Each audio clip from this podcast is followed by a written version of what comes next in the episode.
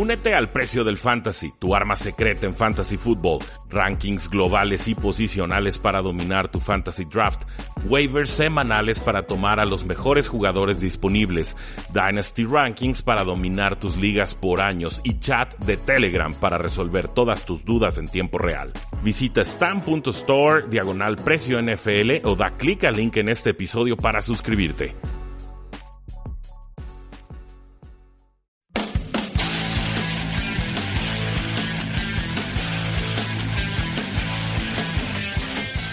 Saludos a todos y bienvenidos a un programa más de Tres y Fuera, donde la NFL no termina y nosotros tampoco. Mi nombre es Rudy Jacinto, me encuentran en Twitter como arroba NFL y muchas gracias por su paciencia porque no pude subir episodio el día de ayer y hasta ahorita, hoy 12.38 hora del centro, me estoy desocupando para poder grabar este episodio, pero les tenemos muchas sorpresas, la van a recibir el próximo miércoles en formato de podcast y como no, también en video. Les garantizo que es información que no está disponible ni siquiera en medios estadounidenses. Así que tres y fuera, tratando de brindarles lo mejor.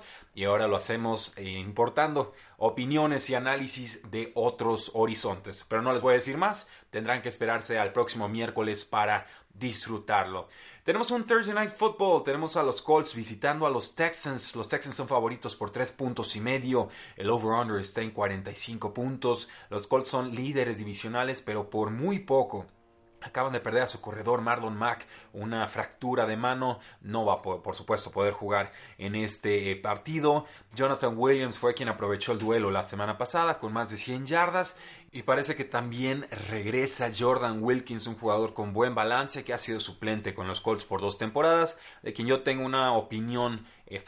También la tengo de Jonathan Williams, pero creo que soy un poquito más eh, seguidor, si podemos llamarlo de alguna manera, con Jordan Wilkins. Cualquiera de los dos puede producir detrás de una poderosa línea ofensiva de los Indianapolis Colts. Los Colts llegan a este duelo como la quinta ofensiva terrestre más poderosa de la campaña, pero ahora tendrán una prueba importantísima, sobre todo porque los Houston Texans vienen de perder sumamente feo contra los Baltimore Ravens y seguramente querrán quitarse esa eh, malaria.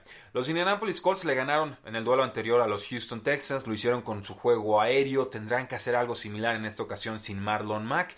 Eh, parece buena semana para que regrese T.Y. Hilton, eh, no está confirmado si regresa o no voy a operar desde la lógica de que todavía no regresa, pero eh, con cierto optimismo porque sí empiezan a aparecer algunas notas un tanto más eh, positivas. esperan más noticias sobre eso el día de mañana. Eh, Jacoby Brissett, el quarterback, va a tener mucho volumen de pase, va a tener que involucrar a sus alas cerradas. esperan buenas actuaciones de Jack Doyle y de Eric Ebron, asumiendo que los dos participen en este duelo. Los receptores de rol ya los conocen, son sobre todo Zach Pasco, creo que él es el, receptor más importante del equipo, aunque nos llegó a decepcionar en esta eh, semana anterior. Y también apareció un nombre distinto, se trata de Marcus Johnson, eh, notable porque tuvo buena producción la semana pasada, lo tenía un tanto fuera de mi radar, pero las lesiones de los Colts son tantas que tienen ahora que recurrir eh, a él. Los Texans han permitido 14 touchdowns a receptores abiertos en 2019. ¿Qué tendrán que hacer entonces los Houston Texans? Pues un ataque balanceado, ataque terrestre, juego aéreo en profundidad, esperando ya el regreso de Will Fuller a los emparrillados. La fórmula es sencilla, es con Sean Watson, es lanzar mucho, es lanzar bien y sobre todo buscar a DeAndre Hopkins. Espero un, buen partido quizás de Carlos Hyde, menos eh, calibre de actuación con Duke Johnson, no ha superado las 50 yardas terrestres desde la semana 5, ver cómo está Kenny Stills, insisto, también quiero ver que ya regrese Will Fuller a los emparillados y solo eh, recordar que Darren Foss ha llegado a tener momentos importantes como la cerrada de los Houston Texans esta eh, campaña, desafortunadamente en los últimos dos juegos ha tenido de forma consecutiva solamente una recepción en cada uno de esos duelos. Entonces, si lo usamos es porque estamos verdaderamente desesperados. Yo más bien buscaría algún jugador como un, Noah Fant. Creo que él con los Denver Broncos nos podría dar un poquito más de volumen de, de targets y de pases de lo que nos podría dar Darren Fells.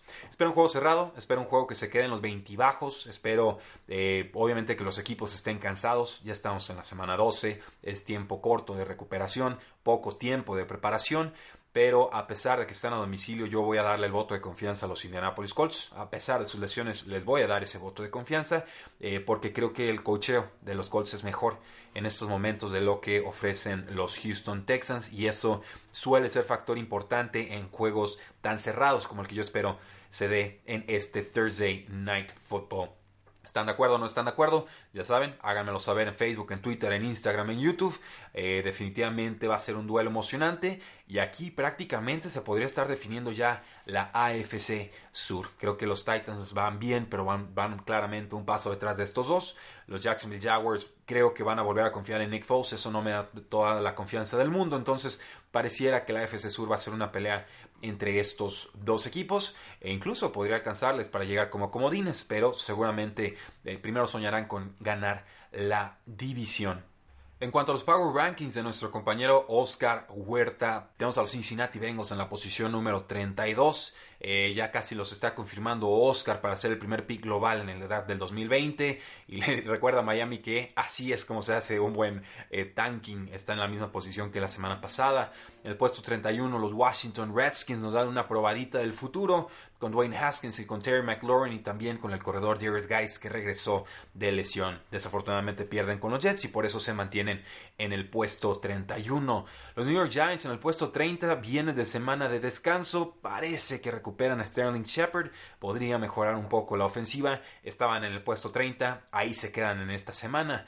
En el puesto 29 los Delfines de Miami. Quizás aún sean los favoritos para conseguir al quarterback Tua Tagovailoa después de su importante lesión de cadera que sufrió en esta semana pasada con Alabama. En el puesto número 28, los Arizona Cardinals caen un puesto. Eh, Calvin Murray le ha hecho mucho daño en, sus dos juegos a los San Francisco 49ers, pero el talento queda de ver en otras posiciones. Dice Oscar, hay ilusión y hay talento joven, pero también hay mucho que mejorar. Con los Jets de Nueva York, puesto número 27, suben una posición, una reacción, podemos llamarlo de esa manera. Se vio muy bien Sam Darnold, se vieron bien en general en la ofensiva, algunas novedades en sus esquemas y también el safety Jamal Williams parece apunta a Oscar le gusta para ser jugador defensivo del año. Yo no creo eh, que lo sea, simplemente porque eh, sí es un gran jugador, pero el récord del equipo no se lo va a permitir. Creo que hay defensivos más destacados en equipos más ganadores y que esos normalmente se llevan los trofeos y los reflectores. El puesto 26, los Denver Broncos caen una posición, dejan ir una ventaja de 20 puntos contra los vikingos de Minnesota. ¿Cómo no iban a caer? Y la pregunta es válida. ¿Será este el primer año y el año de despido del head coach Big Fangio? Escúranlo en el próximo episodio. En el puesto número 25, los Osos de Chicago, eh, que ya tienen a Mitchell Trubisky como su gran pesadilla, caen dos puestos en estos rankings. Con un quarterback medianamente competente, serían sumamente competitivos, pero eh, en estos momentos Mitchell Trubisky es lo que hay. Lo mandaron a la banca, dicen que con lesión de cadera. Yo sinceramente no les creo. En el puesto 24, los Detroit Lions pelean bastante bien de la mano de Bo Scarborough, un corredor que estaba en el equipo de práctica hace 10 días y ahora eh, fue el corredor titular del equipo. Los Detroit Lions tienen una fórmula muy justita para ganar en estos momentos de la mano de Jeff Driscoll. Necesitan errores de los rivales para acercarse en el marcador, pero de todas formas Detroit está compitiendo noblemente y eso se los voy a reconocer. Caen dos posiciones en esta semana. Los Atlanta Falcons vuelven a sorprender. En el puesto 23 suben tres posiciones, le pegaron a los Santos, ahora vuelven a hacerlo contra unas Panteras de Carolina que ya se preguntan si Kyle Allen es realmente ese coreback que necesitan para el 2020. Yo mantengo que no. Oscar todavía le da el beneficio de la duda. Veremos en qué queda todo. Los Ángeles Chargers pudimos verlos de cerca en el Estadio Azteca. Caen en una posición, están en el puesto número 22. Eh, Rivers siempre se queda una anotación de la remontada y normalmente nos ha decepcionado, sobre todo en esta última eh, campaña. Yo vi a un quarterback que ya estaba muy cerca del retiro, es, así, lo, así lo confieso. Una ruleta rusa cada pase mediano, 15, 20, 25 yardas que mandaba no hay puntería, no hay precisión, no hay ventaja para sus receptores. Es ahí, va y a ver qué pasa. Y, así no se puede ganar en la NFL. Creo que Rivers lo sabe, pero va a intentar terminar la campaña lo más dignamente posible. En el puesto 21, los Cleveland Browns pierden al defensive end Miles Garrett, suspendido también Ogunjobi. Eh, sí, gana Cleveland, le gana Steelers, pero los veo sumamente mermados de cara a este cierre de campaña y sobre todo la falta de pass rush creo que se va a ver reflejada en la mala cobertura de sus cornerbacks. Ojo con esa defensiva de los, de los Browns, van a ver lo importante importante que es el pass rush para hacer que se vean mejores los jugadores de la secundaria. El puesto número 20, todavía los Pittsburgh Steelers arriba de los Cleveland Browns, caen tres posiciones. El peor castigo, según Oscar, para los Steelers es que Mason Rudolph, el quarterback, no fuera suspendido. En el puesto número 19, los Tampa Bay Buccaneers ya tienen 18 intercepciones con su quarterback James Winston. Es la historia de siempre con este mariscal de campo. Yo ya cortaría con el experimento. Siento, me da la impresión que Buccaneers lo van a renovar creo que sería un error, pero con todo y sistema nuevo, con todo y head coach nuevo, no han podido ganarle a muchos rivales. Buena defensa terrestre, pero la secundaria eh, es verdaderamente pobre. El puesto número 18, los Jacksonville Jaguars caen una, perdón, suben una posición.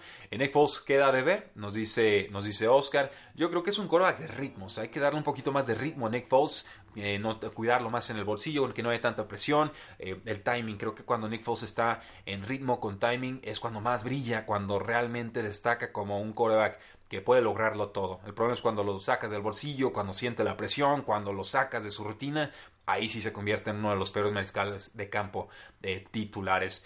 Yo probaría Gardner Minshew. Me queda claro que Jacksonville va a decantarse por Nick Foles. También dijeron que iban a darle más volumen de trabajo a Leonard Fournette, tratar de restablecer el juego terrestre, que no es una fórmula ganadora, pero eh, si tiene a Leonard Fournette en su fantasy football, pues definitivamente se agradece. El puesto número 17, las Panteras de Carolina. que Allen regresa poco a poco a la realidad. Ya no es esta cenicienta que enamoró en el inicio de la campaña. Se le escapa la postemporada a las Panteras de Carolina. Caen cinco posiciones. El equipo que más baja en esta semana. El puesto número 16, en la mitad de la tabla. Los Ángeles Rams suben dos posiciones por ganarle a los Osos con una gran defensa, pero tenían a Mitchell Trubisky del otro lado. De hecho, Mitchell Trubisky tuvo mejor quarterback rating que Jared Goff, así va a ser prácticamente imposible llegar a la postemporada. En el puesto número 15, los Buffalo Bills aprovechan a un rival que no tuvo orden, dan muestra de lo que pasaría si Josh Allen jugara bien en todos sus partidos. Por supuesto, hablamos del dominio de los Bills sobre los Miami Dolphins. Estaban en el puesto 15, se mantienen en esa posición. En el puesto número 14, las Águilas de Filadelfia caen un puesto. Carson Wentz muestra destellos, también tuvo imprecisiones importantes en el juego pasado, pero sobre todo el problema es ese grupo de receptores que es lento, malo para separarse y muy bueno para soltar pases. Creo que se viene una redefinición completa de la ofensiva de las Águilas de Filadelfia en el próximo offseason por la vía del draft, pero sobre todo también con la vía de la agencia libre. En el puesto número 13, los Tennessee Titans estaban en semana de descanso, venían de ganarle a los Kansas City Chiefs, suben un puesto por default. En el puesto número 12 tenemos a los Indianapolis Colts con el coach Frank Reich como serio candidato al head coach del año porque supera todas las expectativas. La superó el año pasado, entrando tarde a este equipo de los Colts, después de que Josh McDaniels los dejó en el altar dan una buena campaña con Andrew Locke, se retira Andrew Locke y siguen eh, dominando o por lo menos teniendo liderato de su AFC Sur. Entonces sí, definitivamente Frank Reich ha hecho un gran trabajo y yo ya tengo claro que fue más importante en ese Super Bowl de Filadelfia de lo que fue Doug Peterson, el actual head coach de las Águilas de Filadelfia. Es decir, si a mí me dices a quién prefieres de head coach, a Frank Reich o a Doug Peterson, yo 10 veces de 10 te voy a decir, denme a Frank Reich. También destaca Oscar que el guardia Quentin Nelson debería estar en la conversación para MVP. Estoy de acuerdo, es un jugador imparable. Los Colts suben cuatro posiciones en esta semana. En el puesto número 11, los Oakland Raiders cada vez están más cerca de un puesto de comodín. ¿Qué cambio han tenido en esta segunda mitad o en este segundo tramo de campaña? Van jugando mejor, su fórmula es sencilla, no cometer errores, correr bien con el balón y sobre todo pases rápidos con Derek Carr. Eh, ha tenido buenas actuaciones de sus novatos, han tenido buen pass rush, en la secundaria también los novatos se han asentado, entonces no, no me parece un equipo eh, tan alto como lo tiene Oscar en estos momentos, pero tengo que reconocer que, John Gruden está amalgamando un proyecto interesante y que los jugadores le están respondiendo, sobre todo después de todo el fiasco que fue este tema de, Antonio Brown, eh, sí han sabido ganar y se han enrachado, entonces vamos viendo hasta dónde lo pueden llevar, pero la FC está completamente abierta y no me sorprendería para nada que los Raiders hicieran con un boleto. Los Vaqueros de Dallas en el puesto número 10 se mantienen en esa misma posición de la semana pasada. Dak Prescott merece una renovación y les va a salir cada vez más caro porque está jugando a calibre de MVP. Es líder en yardas aéreas en toda la liga, es líder en el campo, es también de los más altos en cuanto a pases de touchdowns Y bueno, eh, ahora se involucra un poco más de Zeke Elliott, sobre todo en el juego aéreo. Anota un touchdown en esta semana y celebra como Dak con su calentamiento de movimiento de cadera y hombro tan interesante que ha sido comparado al de Shakira.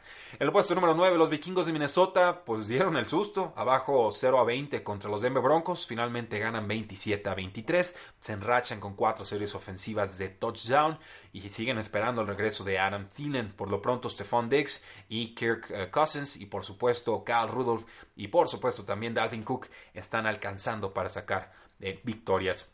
El puesto número 8, los Houston Texans eh, pierden, pierden feo, pierden contra Baltimore, pierden contra un equipo que claramente fue dominante. Houston Texans está uno o quizás dos niveles por debajo de los Baltimore Ravens, ya lo, ya lo tenemos bastante claro. Se toparon con una pared y por eso caen dos posiciones.